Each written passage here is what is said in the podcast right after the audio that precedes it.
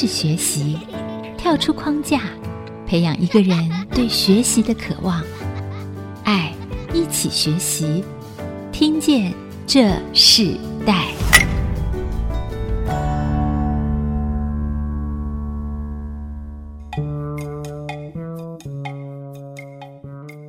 位听众朋友，大家好，欢迎收听 IC 之音主客广播 FM 九七点五，这里是听见这时代，我是主持人郭兰玉。今天在听见这时代节目里头，我们想跟大家分享一个主题，谈到设计世家世代设计哦。我们今天邀请到的来宾呢，他们是一个在这个家族里头，几乎大家所从事的工作专业都在设计哦，一个家族都是设计的人哦，这是一个非常特别的一个家庭。那我们也同时看到。从从他们的这个两代人的身上呢，台湾这个华人这个世界里头那个设计的一个趋势和风格，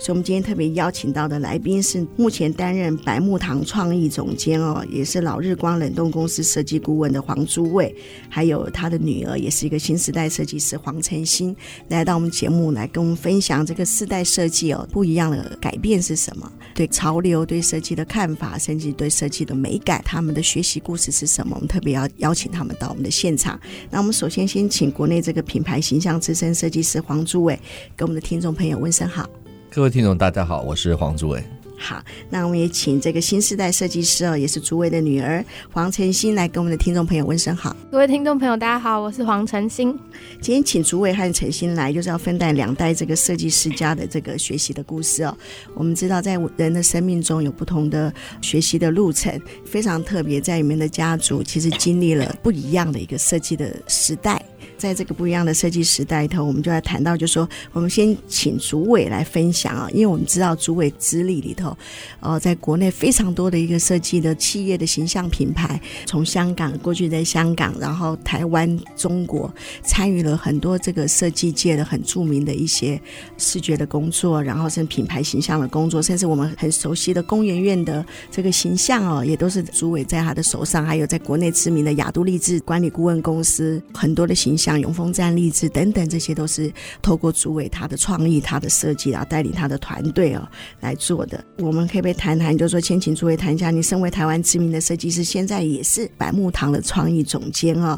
那设计对你来说，不只是一个专业哦，也看起来像是你一个生命的历程。从设计风格到设计生命，到设计的专业哦，三个阶段来分享你自己个人的经历好吗？呃，设计呢，可以讲是不设计会死的那一种，就是那种人，就是非常在意门牌好不好看呐、啊，或者是穿出的衣服呢够不够体面啊。那设计对我来讲，其实最早一开始我接触的时候呢，其实是从很小的事情开始。其实我十六岁的时候吧，去一家工厂里面帮忙做陶瓷这样的产业。那他把国外的一个可能是两只猫。叠在一起的这个陶瓷呢，要我把它画成狗，或者是有一个男孩子的这样的一个陶瓷呢，它必须要搭配一个女生。那纯粹是从这样的一个开始呢，我开始去搭配怎么样把这样适合的造型呢，来配合这样的一个呃需要。那设计对我来讲，其实是一个解决问题的方法。所以呢，设计基本上不是只是为了美感，它可能其实是为了要解决某一个问题。所以在过去一开始接触设计的时候呢，我记得我一年轻从设计助理开始进入到这个产业，我接触到很多很多不同的品牌、不同的个案，不过大部分都比较偏生活类。举个例子，譬如说像斯威尔的这样的一个品牌，然后呢，我也做了很多缝纫机啊，或者是不同这种生活类的一些产品。那我记得那个时候呢，因为我们那个年代呢没有电脑。我们纯粹是用手工，所以我们那个年代的作品比较多呢，都是跟手绘有关。他要求我的手上功夫要非常的强，我还记得印象很深刻，他要我画十条线吧，从零点一到一 millimeter 的针笔呢，画四方接圆角。现在用电脑很快，可那个年代呢，其实对我来讲是非常困难的。我画过爱国奖券，爱国奖券呢，它有一些很细腻的那些。巴洛克的一些花纹呢，全部是用手绘画出来的。然后我们画出来之后呢，再把它缩小去印制出来。所以我以前呢，其实我也蛮得意的。我经过了很多现在没有的产业，譬如说我也画过卡通，画过动画。以前的卡片，我们看到的这这些书签啊、卡片，都是手绘的。那那个年代，我从那个时候开始绘制，一直到我在这个产业经过了十年、十五年，我开始的有了自己的风格，就是大部分你看的、想得到的五星级饭店，大部分都是我的作品。啊，不管是永丰战地酒店，刚才提到的雅都的饭店，啊，或者是远远远雄的远来饭店等等。那对我来讲，能够做饭店呢，其实是一个很开心的事情，因为一个饭店大概有将近四百、五百多项的项目，所以对一个设计师来讲，他可以经手到四五百项的设计作品呢，是非常过瘾的。小到一张小小的卡片，大到一个建筑物的一个外观，你要去欣赏的时候呢，其实有很多东西是可以欣赏的。对我来讲，我有一个这样的说法跟听众分享，就是说我以前会认为在三十岁以前靠的是能力，就是你本身的这种能力可以好好的去累积，好好的去激发、建立这些能力。三十岁以后呢，靠的是经验。呃，可能你执行过这个案子的经验十个、十五个，你就能够多一点的有比别人更好的条件做这样的案子。所以经验就比能力更重要了。三十岁以后，可能进进入到四十岁的时候呢，靠的已经不是经验了，靠的是关系。你在这个领域里面，你所接触的人，你是不是有机会做到一些类型的案子？那你就会有这样的一个关系呢，让你能够继续的执行这样的案子。到了五十岁呢，或者靠什么呢？靠的就是魅力。啊，可能就是一种在这个产业的魅力，你可怎么样去吸引一些公司呢？他会找你做顾问等等的。是，其实我们知道设计是需要天分的。如果要用一句话来定义你的设计风格，你会怎么定义呢？有人形容过我的设计呢，就是精致美丽呀，精致美丽的设计。是，到你自己觉得哇，你那个那个生命里头自己流露出来设计的生命的时候，你觉得跟过去最不一样的地方在哪里？我觉得现在很多东西呢，会回到源头，就是你怎么去解决这个设计的问题，想要找到一个独特的说法，一根意义出来。我觉得意义呢，就比解决一个视觉上的问题更重要了。我曾经看过有个企业，他对你的一个评价啊，他就说：哎，常常你去提案的时候，你是一个擅长说故事、将自己的设计特质的人。我觉得在你的设计风格里头有一个故事的主轴，不只是一个会用手来做设计的人，你有一个很会说故事的能力。那你是怎么去养成这样子的一个特质？这个应该在做设计之后呢，我觉得我成长最多的部分就是。卖我的设计，设计呢，最成功的就是当客户呢喜欢你的设计，接受它之后呢，还把钱拿给你，还帮你拍拍手。也就是说，设计呢本身除了解决问题之外呢，它也赢得了客户的赏识。对，那对我来讲，我喜欢在每个设计的背后呢，加上很多的故事。我举几个设计的案例，像我帮一个活动的主题呢设计 logo。它呢叫做爸爸同学会，爸爸同学会呢，我设计的 logo 里面呢，就是把爸爸同学会的这几个字呢，加上了领结跟领带，让这个字眼很快的就可以看得出来，是一群爸爸他们站在一起。虽然他们不是出现不同的脸，可是从爸爸同学会这几个字里面，可以感觉得出来，他们是一起努力的在学习。另外呢，有一个很特殊的机会呢，我帮了一个教会呢设计一个 logo。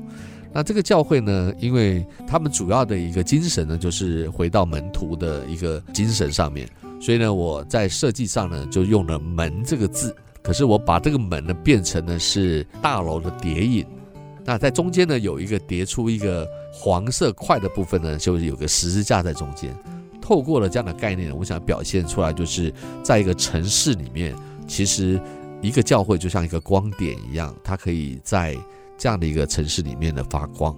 所以呢，这个 logo 呢也就变成一个很特别的一个教会的 logo 啊。所以你你会去看那个业主他们本身，他们自己在他们的地理位置，或者在他们的这个企业的背景，然后来思考这个设计的概念和意念嘛。对。那我觉得是在这你这个年代里头，好像会做的事，但在新的时代的设计师，他们不知道是他们的所想的是什么啊。我们常常会被接收到，就是这就是我的风格。我们就常在这个对谈里头，新时代的设计师和过去的资深设计师所要表展现自己的是完全不一样的价值，也不一样的思考的能力。那我们等会下一段，我们就要请这个新时代设计师黄晨曦来跟我们分享。那你自己对于你自己的设计和未来的走向有什么样的梦想？有什么样的一个看见？我们稍后来分享。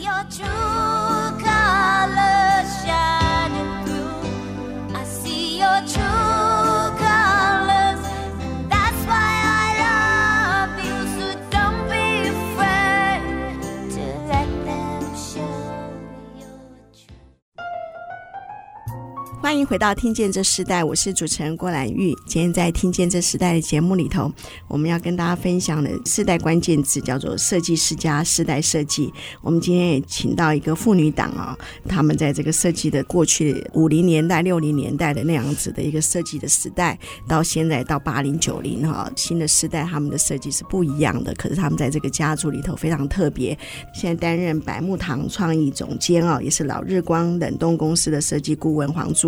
那今天跟他一起来的这个新时代设计师黄晨星哦，也是在今年毕业，对不对？嗯，晨星在今年毕业啊。我们知道晨星本身在醒悟科技大学商业设计系毕业，开始做一些接很多设计。除了在教会的服饰是做设计之外，然后另外你自己也在百货公司，然后在饭店做一些设计，做一些这种立体的这种美术设计，这样子的一个设计的热情。跟你父亲跟你的家族是有关系的嘛？因为你父亲是做设计，所以你才会想要进入到设计这个领域嘛。其实从小我们就在这样的氛围底下长大，所以其实不会特别觉得自己就很擅长，只是在这个氛围里面，的确在耳濡目染底下。开始发现自己有一些特别的 talent 在，就是可能手绘技巧是好的，可能对东西对颜色是敏锐的，所以对美感是有要求的。那我觉得这些东西都在求学过程里面。让我开始发现自己的特长是什么，然后自己所想要追求的东西是什么。那爸爸做设计，哥哥也做设计啊，那你也做设计，那你自己觉得你跟父亲的设计思维最大的差异是什么？然后包含你自己，哥哥也比你大，跟他那种同一个时代，可是也不一样的地方在哪里？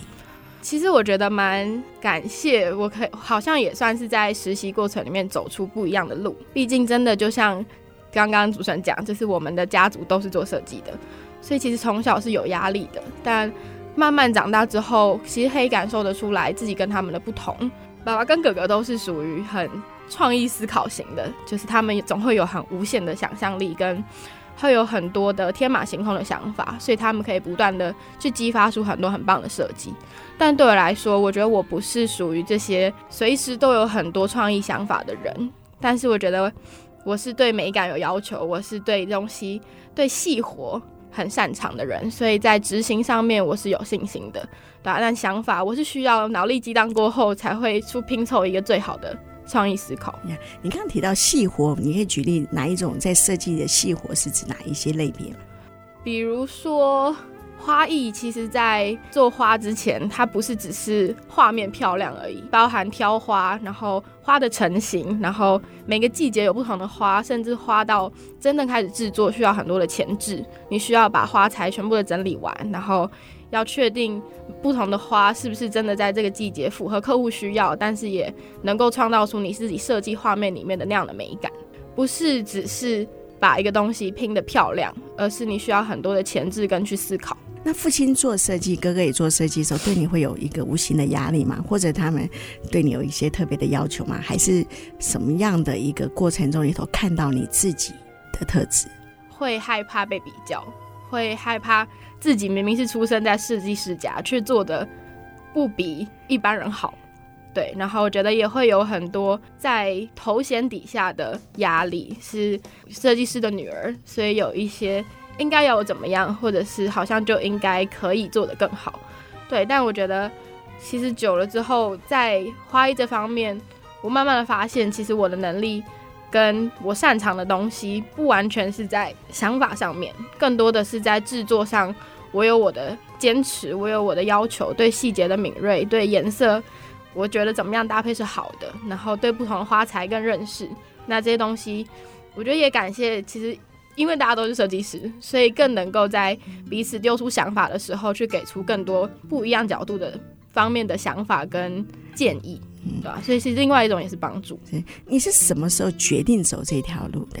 我其实从小就很喜欢婚礼，就是我从小对婚礼有一种憧憬，是它很梦幻，然后它散发出是一种很幸福的氛围。也因为婚礼的关系，所以我大四实习的时候，我选择的是婚礼布置的产业。说到婚礼，就会说到布置，就会有花，所以其实也是这个原因开始跟花有接触，也是从无到有的认识，认识到不同的颜色、不同的风格，甚至是不同的季节，不是我想要什么就有什么，而是要搭配，真的是搭配季节、搭配颜色、搭配风格、搭配客户的要求，去拼凑出一个最好的婚礼。一开始真的只是因为为了要清点每一次的货。到底进了哪些花？那有什么样的种类？到后来真的是不同的案子会有不同的需要，甚至哪些花是可以喷漆的，哪些花不能喷漆，那哪些花是要怎么处理？哪些要可以干燥，哪些可以之后该可以再去利用？其实都会有不同的认识，然后慢慢也会发现，其实花艺是很有趣的。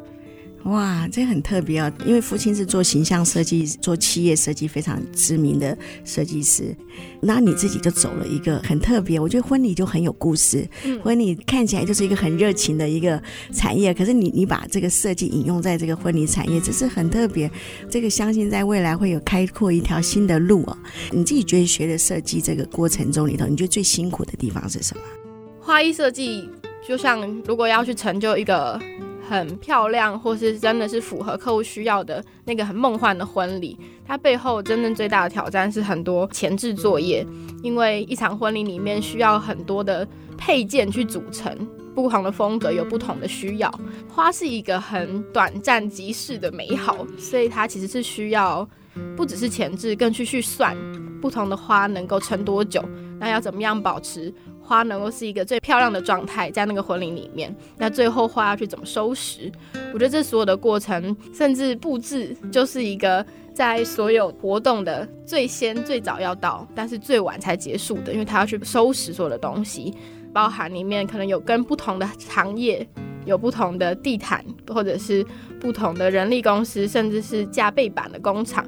跟不同的产业的人需要去合作、沟通、协调，甚至要去带领，让他们去明白为什么我要去这样子做。那他们可以怎么样的去支援我？我觉得这些东西都是跟人之间需要有良好的合作跟沟通协调。我好像看到一个就是年轻时代的这个竹尾版的新设计师哦。其实陈星这么年轻，可是你在说这些事情的时候是很有信心的。你可能不用找工作，你就自己创业就好了。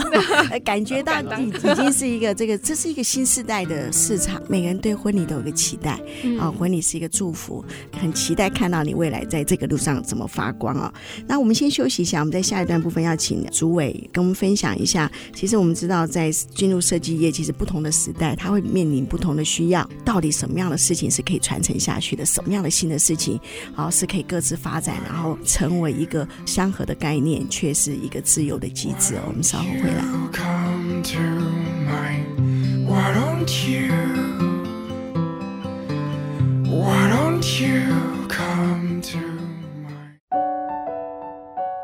欢迎回到《听见这时代》，我是主持人郭兰玉。今天在《听见这时代》节目里头，我们现场邀请到的是一设计家族哦，是百木堂的创意总监、老日光冷冻公司的设计顾问黄竹伟，还有新时代设计师黄晨星哦，他们是父女档。那听众朋友可以透过我们的网站来看到他们俩的穿着，非常一致的，就已经展现了家族设计风格。那当然，从设计风格里头，还是可以看到自身的和新时代不一样的这个品味。这一段部分，我们要请那个竹伟啊，因为我们知道竹伟经历一个华人的设计的这个世代不一样的眼镜啊。我们先聊一下说，其实，在设计产业里头，在不同的眼镜里头，也会遇到不同的挑战。那在你人生的过程中里头，你觉得进入设计业最大的挑战的三件事情是什么？那为什么要特别问三件事情？是竹伟他在设计业里头有个非常知名的就是黄三件哈，他每一个思考都必须要有三点。他也这样的训练新的这这个新时代的人，那我们可以就先请你谈一下，你觉得最挑战的三件事情是什么？两岸三地在这个设计这个产业几十年里的变化里面是非常大的。特别是大家如果注意到，比如说中国在上海也好，或者是北京，他们在这短短的几十年里面，其实有非常快速的成长。所以我早期认识的一些中国的设计师呢，我发现呢，最早平面设计在中国的比赛我有参加。那那个时候呢，其实很多中国设计师呢，都是从国外学成回到中国的。那那时候中国呢，基本上，呃，内地里面的设计师还不多。大部分他们还是非常的欢迎从来自台湾、香港或者是呃从国外回到内地的这些设计师们。那我有幸跟他们有机会呢去做一些交流，我发现呢，其实国外的这些营养呢开始滋润了整个中国的一个设计的这个产业里面。呃，也因为这样子，所以他们其实就好像以前常提到中国是一步到位。他们很多东西呢，跳过了很多可能我们所谓的这些平面设计的养成的过程，所以呢，他们其实一一下子就拿到了世界上最好的资源，不管是介绍啊、书啊，或者是有一些国外的案例，他们直接就跟国外的原设计师联系。中国的这个市场实在太大了，所以如果我是荷兰设计师。如果我我有一些好的资料或者有好的一些作品，我当然愿意提供给中国呢来做出版。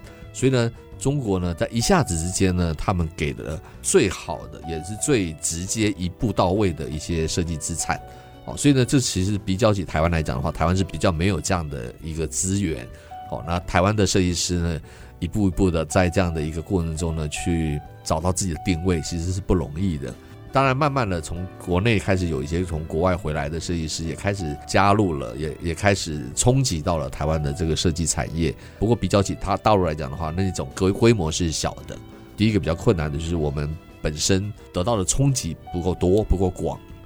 第二来讲的话呢，的确就像我刚才提到的，五六零年代的那个时候呢，设计师对设计的这种掌握呢，跳了一个一个位阶，因为电脑加入了，冲击到了设计，所以呢。有很多的情况呢，也影响到现在为止。也就是说呢，有很多那个年代的设计师呢，他们没有办法把他的想法透过电脑来呈现，他们必须透过助助理来呈现，变成有有一个落差。比如说，可能他的助理呢，呃，有效的可能帮他做表现，可是表现的还是有距离。那这个东西呢，我觉得我自己觉得有一点可惜，就是说我自己很容易有感觉到那种被遗忘或者是被取代的那种这种压力。哦，那这个我觉得是第二个很明显的呃情况。那第三个对我来讲，第三个比较困难在设计里面，我常有机会跟一些比较年纪大一点的这些长辈呢，就是设计界的长辈的，跟他们有互动。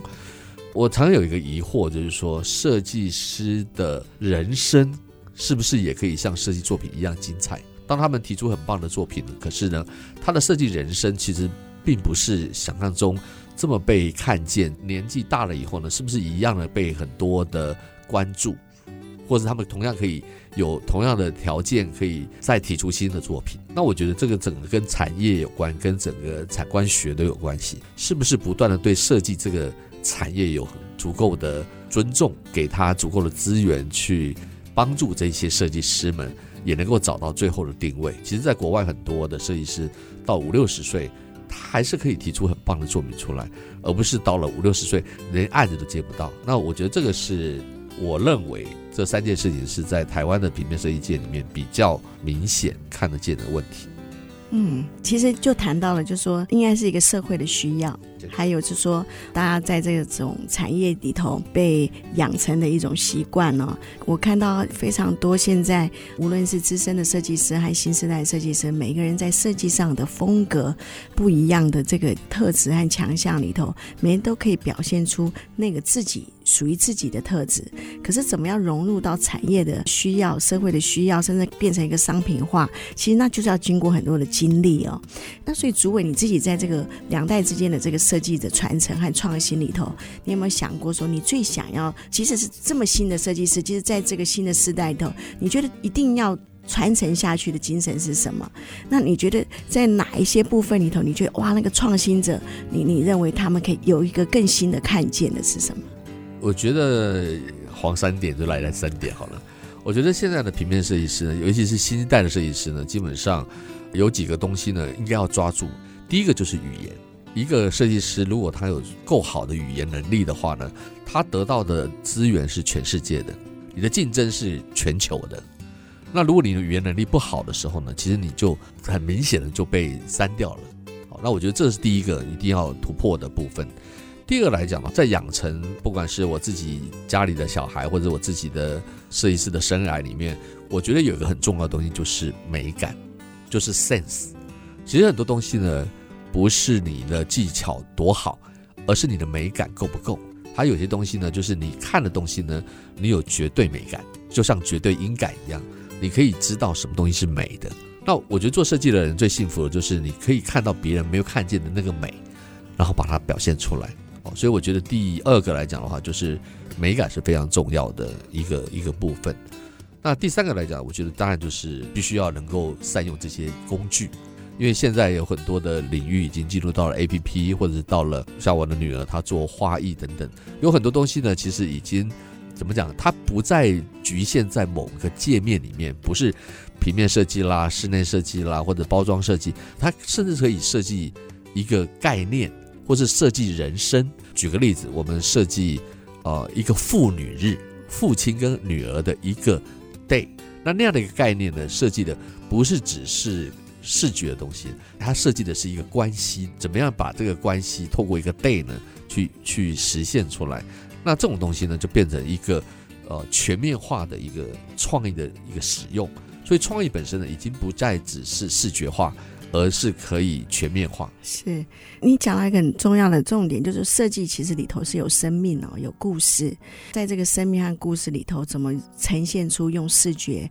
用形象各种不同的表现的形式来做出来？但那个生命那个本身的本质是存在的哦。是，我觉得这是很重要的一件事情。我们在这一段部分，我们也请诸位来跟我们分享一首歌曲，你觉得可以代表你自己的心境，也代表你对设计的一种可以显现你生命的歌曲，我们可以跟听众朋友分享吗？呃，我想到一首歌，这首歌呢是意大利国宝 Puccini 他所唱的一首歌。那这首歌比较特别，是因为 Puccini 他本身是眼睛是看不见的，那这首歌呢是他跟他的儿子一起合唱的。那这首歌呢，我记得在他的整个介绍歌曲的 MV 里面呢，儿子呢从小呢就跟着爸爸哦，那爸爸从来没有看见过他，可是他们第一次听到，你如果注意到那个歌曲里面这一首歌的时候呢，他发出第一个声音的时候呢，爸爸微笑了，因为他看不到他的儿子，可他的声音，他听到他的儿子的声音是他梦中向往的声音，所以呢，这首歌有一个特别的感动。让我觉得，就是父亲传承第二代在往前走的时候呢，其实是多么希望自己的孩子可以表现得比自己更精彩。是啊，期盼我们的新时代真的是在后的在前啊，让他们在这个新的时代的这个领域里头，不但走出他们风格，然后也能传承上一代里头在设计上面的那个付出的生命和热情。我们先休息一下，我们下一段再回来。E il tuo passato avrà senso per te. Vorrei che credessi in te stesso, ma sì, in ogni passo che muoverai qui è un viaggio infinito. Sorriderò se nel tempo che fugge mi porti con te.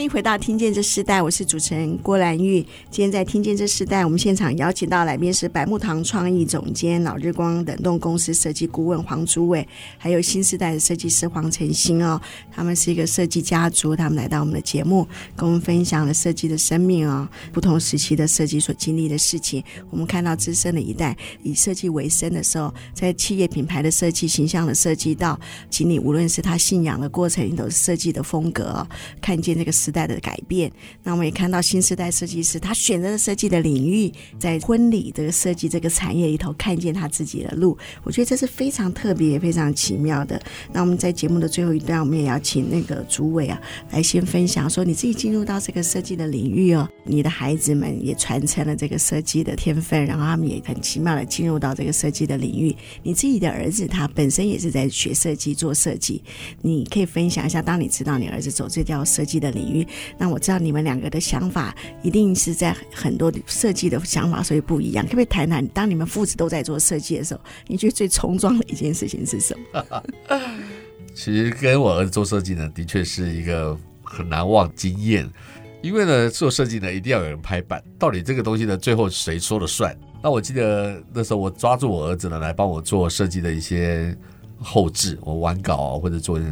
然后他有他的想法。这个设计的草图是我画的，所以我拍板了，我说了算。所以他会觉得很不舒服。虽然这样子，他还是尊重我，因为他毕竟这个东西是我要求。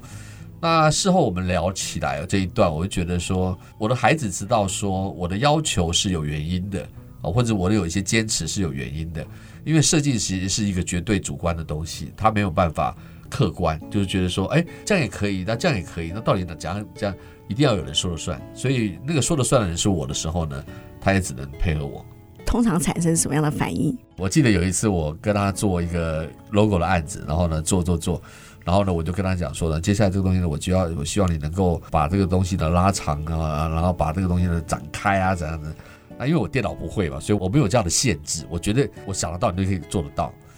然后他就说：“你觉得很容易吗？那你自己来做。”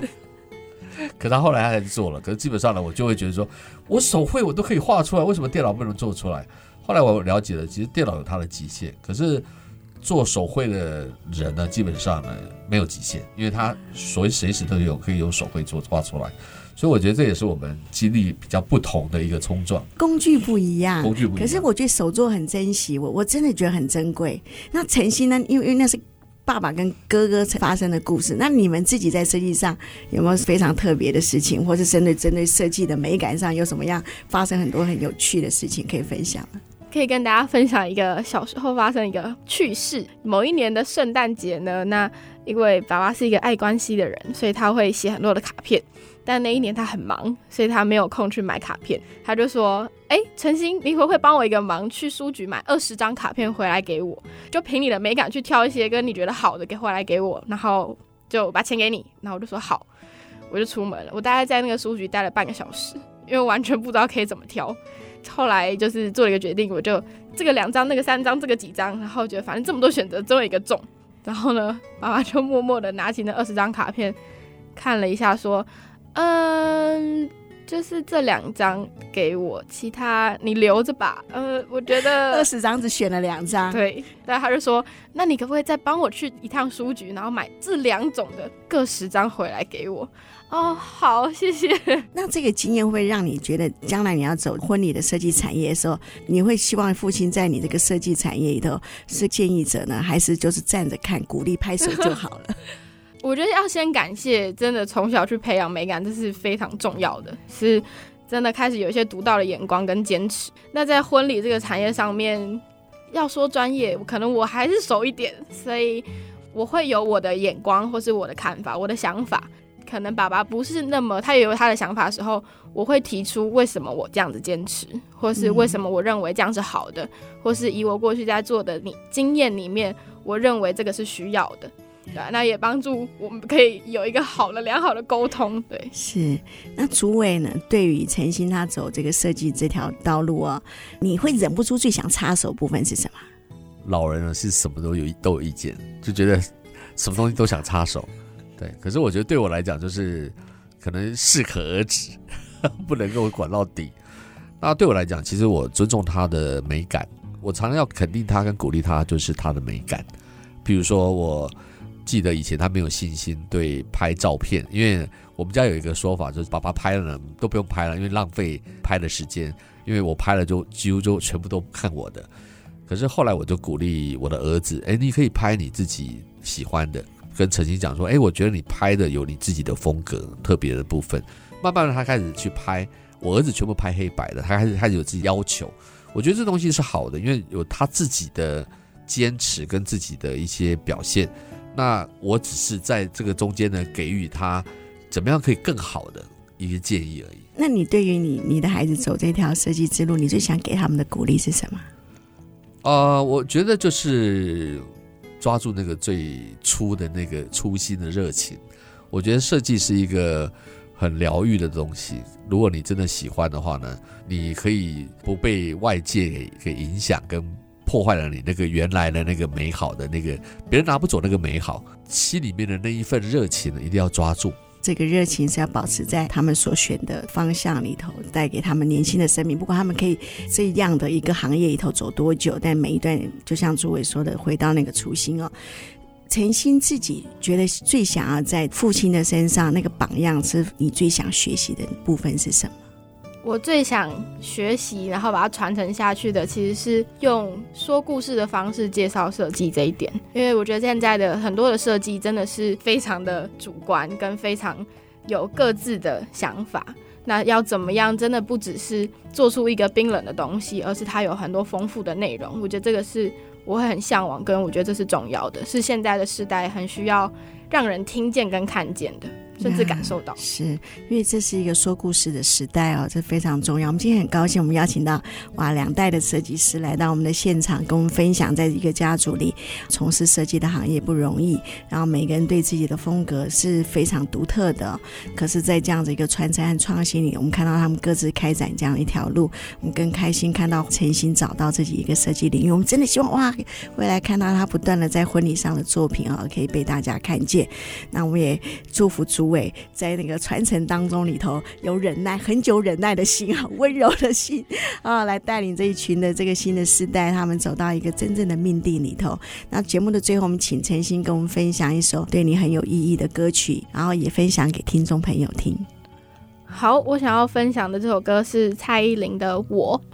那她其实是蔡依林，可能在她在面对她真的成为明星的这段时间里面，很多的辛苦背后的自己。在面对的东西，那我觉得为什么很想教这首歌，是因为它好像就是也在我设计的这条路上是一样的，就是每一个行业都有它背后很辛苦、很个人的东西，可能是害怕看不见，害怕没有人知道自己，害怕自己的作品没有人喜欢、没有人欣赏。我觉得这些东西都是，可是要怎么样在这些人的眼光里面，还是愿意坚持自己所追求的东西，愿意把自己的风格展现出来，愿意。让自己走在这个设计的行业里面是有信心的，我觉得反而这个东西是我现在很需要去学习跟很不容易的地方。我们就在这首呃蔡依林的《我》这首歌曲里头跟听众朋友说再见，也谢谢黄诸位、黄晨星父女一起来到我们的节目，跟我们分享这个设计师家的故事，谢谢你们，谢谢，谢谢大家。好，听见这世代，我们下次再见，拜拜，拜拜，拜拜。连结世代，超越差异。富予建设邀请您，爱一起学习。我镜子里的他，好陌生的脸颊，那个我是真，那个是假？